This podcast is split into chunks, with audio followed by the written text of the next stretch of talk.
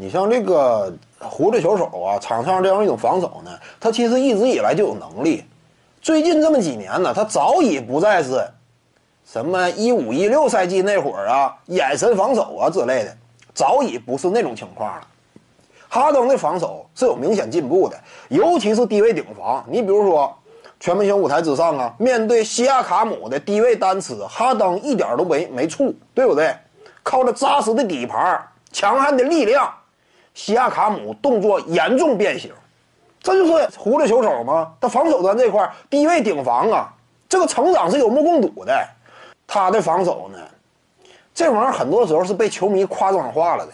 你比如说呀，一整就挑出来一个胡子球手场上溜达呀，各个方面，这玩意儿怎么讲？他肩上的担子太重，对不对？进攻端这块他压力太大。你说全场比赛就指望他呢？防守端也跟其他角色球员那样满场飞奔呐！你要求他像 P.J. 塔克那样防守端注入那种级别的注意力，那是不现实的。你别说是胡子球手了，你就是勒布朗詹姆斯在年轻两三岁那会儿也很难做到啊！场上他有一定的防守懈怠，对于一名核心进攻持球人来说可以理解，对不对？他毕竟不是角色球员。那 P.J. 塔克进攻端戏份儿。多轻松啊，对不对？底角往那一蹲，这一个回合不一定能摸着一次球。他这个戏份，他当然有体力，防守端全力以赴了。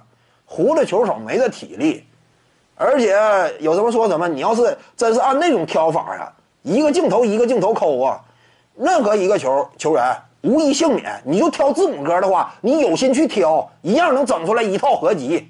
说字母哥防守不卖力，但不是那么回事儿啊。客观的讲，胡子球手的防守一天比一天进步，而且他主动，这种主动性能够看得到，是想要在这方面有所提升的。这个我感觉呢，什么全明星赛场之上啊，你突然感觉啊，似乎说他的防守突然增进了一个层次啊，那是因为你过去啊忽略了他的进步，本身防守没有那么差。